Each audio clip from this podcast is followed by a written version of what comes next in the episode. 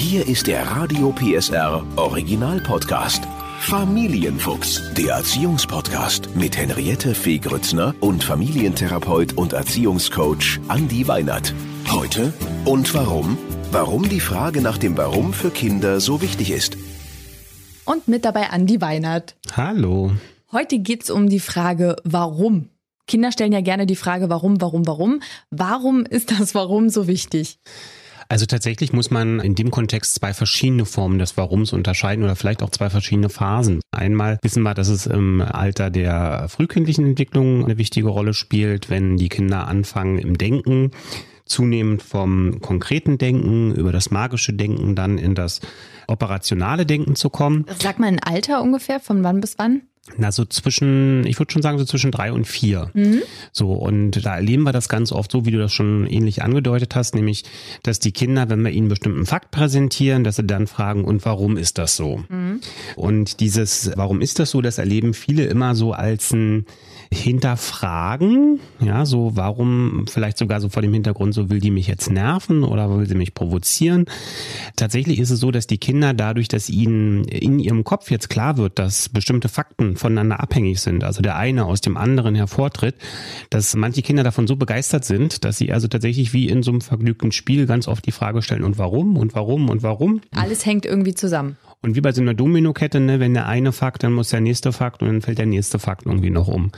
Das ist nicht bei allen Kindern so, deswegen also auch wenn so ein Kind nicht und warum fragt, dann ist das Kind nicht krank, sondern dann ist es einfach weniger fasziniert von der Idee, dass Fakten voneinander abhängig sind. Auf jeden Fall. Ähm, also ein bisschen pragmatischer. Zum Schluss ist es wahrscheinlich ein bisschen pragmatischer und kann die Sachen etwas einfacher annehmen. Die zweite Form des Warums, da geht's ja eher so ein bisschen um was Rebellisches auch, was sich dann so präpubertär so ab hm, sieben bis neun schon mal so entwickeln kann, wo das Kind so ein erstes gefestigtes Wertesystem auch hat und tatsächlich da schon eher die Frage äh, auch so gemeint ist, ich hinterfrage jetzt bestimmte Dinge. Ne? Also wenn wir jetzt sagen, ich möchte gerne, dass du dich fürs Bett fertig machst und das Kind fragt dann, warum, dann freut sich es nicht über die Logik, die dahinter steckt, sondern dann ist es ganz oft eben so ein Stück weit die Idee der Rebellion und zu sagen, eigentlich ist die Frage nicht das Warums wirklich gefragt, sondern eher das Ausdruck einer Rebellion zu sagen, ich wäre gerne noch ein bisschen länger wach. Ich möchte dir ein wunderbares Beispiel nennen. Mhm. Und zwar haben wir eine befreundete Familie besucht und die Kinder, Annabelle und ihre Freundin, waren wahnsinnig laut, weil die waren ganz aufgeregt. Es ging irgendwie in den Tierpark, whatever, ja. Also mhm. Rambazamba. Und dann sagte die Mutter, jetzt seid doch nicht so laut. Mhm. Und da haben die gesagt, warum? Was hat die Mutter darauf geantwortet? Jetzt wird's ja spannend. Da weiß ich eigentlich auch nicht, hat sie gesagt. ja, eben. Und das ist ganz oft. Und das ist eine Chance, die wir haben. Wir haben ja ganz oft die Situation, dass wir irgendwann uns so mit unseren Glaubenssätzen, unseren Grundannahmen auseinandergesetzt haben und wir hinterfragen viele Dinge, die bei uns so als Gedankenflüsse stattfinden, gar nicht mehr so richtig. Und Kinder, weil sie eben dann noch nicht ganz so eingefahren sind, in Anführungsstrichen, wie wir, haben eben tatsächlich manchmal auch den Mut zu sagen, Warum ist das so? Genau, denn es ist ein Haus, es ist niemand weiter in dem Haus, also warum darf man da nicht laut sein, ne? Mhm. Und das bietet immer eine schöne Chance. Also wichtig ist natürlich, dass wir da sicherlich auch Tage haben, wo manchmal sagen, ich will die Frage jetzt gar nicht gestellt bekommen. Dann kann man die aber vielleicht auch so ein Stück weit als Phänomen einfach annehmen, dass man sagt, okay, war jetzt eine richtige Frage und ich stelle jetzt vielleicht fest, ja, tatsächlich, warum? Aber ansonsten steckt da ja auch viel kluger Geist und viel Motor an Evolution dran. Also eine Geschichte, die ich da mal ganz gerne erzähle, die bei mir in der Praxis passiert ist. Ein fünfjähriger Junge, der seinen Vater fragte, so in diesem, ich gucke durch die Gegend und ich versuche irgendwie diese Zusammenhänge zu erkennen, fragte der also, warum haben Frösche eigentlich keinen Schluck auf?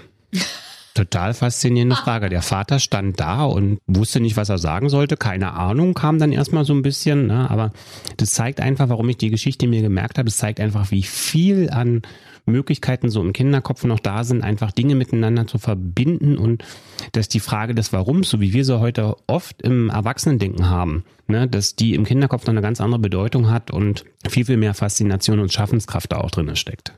Jetzt kommen wir nochmal auf das erste Warum. Mhm. Ja, das Warum der, der kleineren Kinder, die also versuchen, die Zusammenhänge und die Welt zu verstehen. Es kommt ja, alle, die das schon mal erlebt haben, der Punkt, wo man einfach keine Antwort mehr hat und ist es dann auch einfach okay zu sagen, ich weiß es nicht? Genau. Und ja? ist auch wichtig, das zu sagen, weil ja. ähm, genau das kann ja auch die, die Idee sein, zu sagen, so pass mal auf, das, das weiß ich jetzt gerade nicht. Und dann gibt es zwei Möglichkeiten. Die eine ist die, dass man sagt, wollen wir zusammen nachgucken.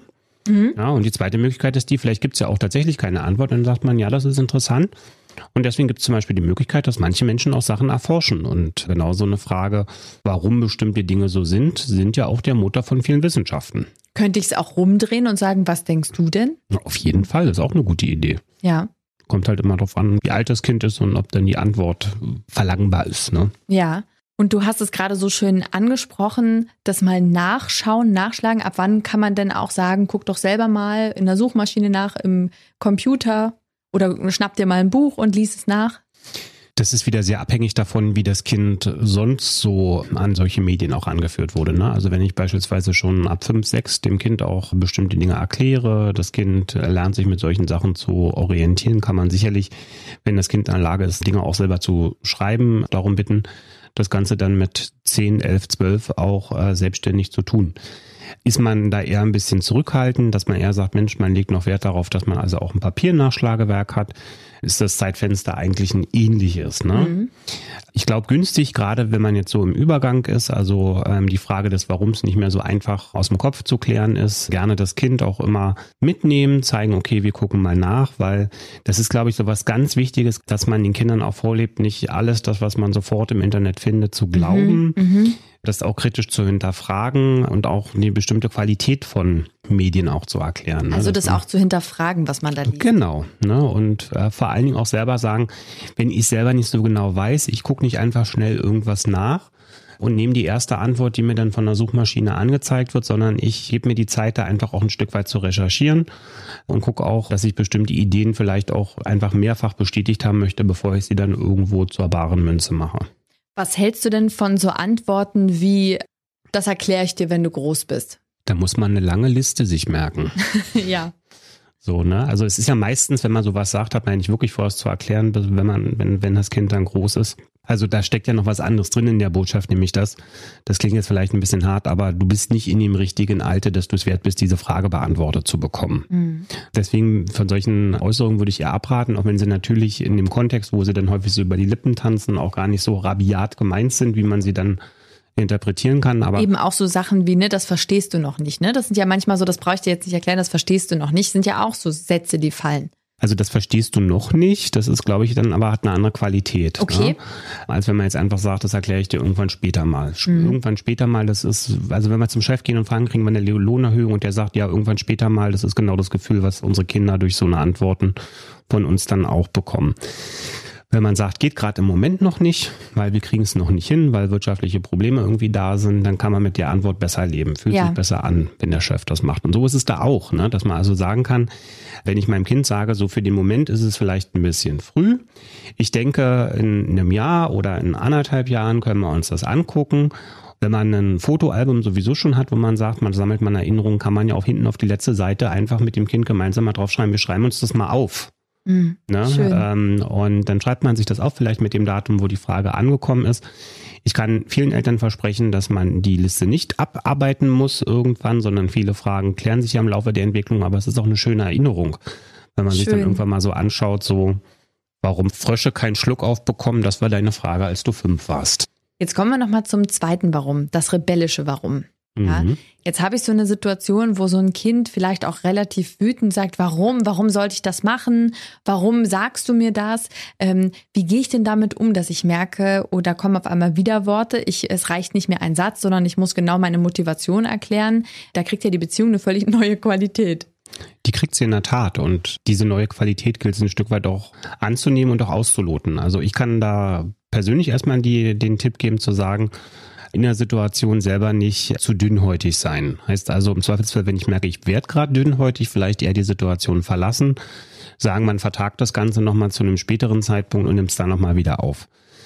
Ansonsten auch von der Interpretation nicht sofort dem Kind einen Grundsatzangriff unterstellen, sondern sagen, okay, vielleicht äh, ist das Kind jetzt auch in der Situation, dass es nicht mehr alles das, was ich sagt, für bare Münze nimmt und sagt, Mensch, ich mache alles, was man von mir verlangt, sondern es fängt auch an, Dinge kritisch zu hinterfragen. Und in der Regel, wenn man Eltern so fragt, was wünschen sie sich für ein Kind, sagen ganz viele Eltern immer, ich möchte gern ein selbstbewusstes Kind haben. Ja. Das ist das, was ein selbstbewusstes Kind dann zeigt. Das ist etwas, das ist dann sozusagen ein Preis, wenn wir das so wollen, in Anführungsstrichen, den wir dann noch in bestimmten Situationen bereit sein müssen, eben auch selber einzubringen mit in diese Selbstbewusstseinsbildung. Wenn ich dann natürlich dann einfach extrem harsch drauf reagiere und sage, so Sätze wie, äh, das geht nicht so lange, wie du hier wohnst oder sonst was dergleichen, arbeite ich gegen mein, meine Idee, dass das ein selbstbewusstes Kind sein darf. Das heißt, das muss ich mir vorher schon überlegen, was ich möchte. Denn in so einer Situation, wenn noch, sagen wir mal, Dritte dabei sind, könnten die das ja oder empfinden die das ganz oft ja auch als unhöflich und sagen dann, du bist die Mutter, du bist der Vater, da gibt's gar kein Widerwort. Ne? Da mhm. ist dann die Standardantwort, weil ich das sage. Wie findest du sowas? Das ist ja tatsächlich mal nochmal eine ganz andere interessante Frage, nämlich die Frage danach, welcher Erziehungsstil ähm, eignet sich für welches, ich sage jetzt mal, Ergebnis. Ne? Ja. Also ich kann natürlich, und das ist eine tiefe Überzeugung, die ich habe, dass ich sage, ähm, es gibt keine guten und schlechten Erziehungsstile. Jeder Erziehungsstil führt immer zu einem Idealfall, zu irgendeinem Ergebnis. So, und wenn ich jetzt sage, ich erziehe mein Kind genau so, dass ich sage, weil ich das sage, hier gibt's keine Widerworte, dann ist das ein sehr autoritärer Erziehungsstil der natürlich dann bei dem Kind doch dazu führt, dass es eher sich unterordnet, dass es eher seine eigenen Meinungen und Eindrücke zurückstellt, was dazu führt, dass das Kind auch, wenn es später erwachsen ist, natürlich weniger Schwierigkeiten damit haben wird, wenn irgendjemand vorhin steht und sagt, du machst jetzt dies und das und jenes, dann wird es eben nicht so hinterfragt. Es wird sich unterordnen. Genau. Mhm. Andersrum hat man natürlich dann auch unter Umständen eine Person, die sich schwer damit tut, selber Verantwortung zu übernehmen und auch wirklich in bestimmten Situationen nochmal die eigene Meinung wirklich zu äußern, weil sie eben Angst davor hat, unter Umständen, es könnte was Schlimmes passieren, wenn sie es denn tut. Das ist ja spannend. Das heißt, man muss sich ja vorher so richtig Gedanken machen. Also so richtig Gedanken machen, ähm, glaube ich, das ist eher so Aufgabe von Pädagogen darüber, auch sich gezielt Gedanken zu machen. Aber es lohnt sich in jedem Fall darüber nachzudenken, welche Form von Erziehung bringt mich im idealerweise am nächsten zu dem, wie ich möchte, wie mein Kind ist. Stark, habe ich mir noch nie drüber Gedanken gemacht. Können wir ja auch mal machen. Das machen wir mal als eine ganz gesonderte Folge. Aber was ich mitnehme, ist, dass dieses Warum einfach super, super wichtig ist, weil mhm. daraus natürlich die besten Ideen entstehen und ein Kind natürlich auch das Recht darauf hat, Zusammenhänge zu verstehen oder auch seine eigene Meinung zu äußern. Genau. Und wenn ich noch einen ganz kleinen Tipp zum Abschluss geben darf, Gerne. wenn, wenn man mal komplett von dem Warum so genervt ist, wenn es das frühkindliche Warum ist, einen kleinen Würfel mitgeben wenn diese Warum-Ketten da ist, zu sagen, man holt den Warum-Würfel raus und jetzt wird einfach zehnmal gewürfelt und du hast die Aufgabe, dir möglichst viele von den Zahlen zu merken.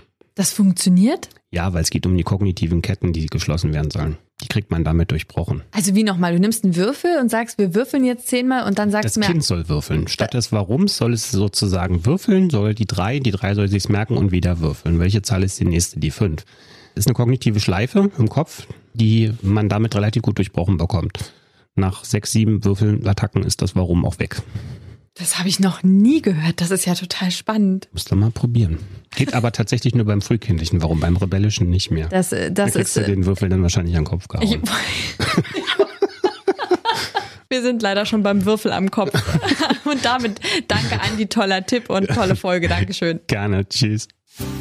Der Podcast rund um Familie, Eltern, Kinder und Erziehung mit Familientherapeut und Erziehungscoach Andi Weinert. Alle Folgen hören Sie in der Mehr PSR App und überall, wo es Podcasts gibt.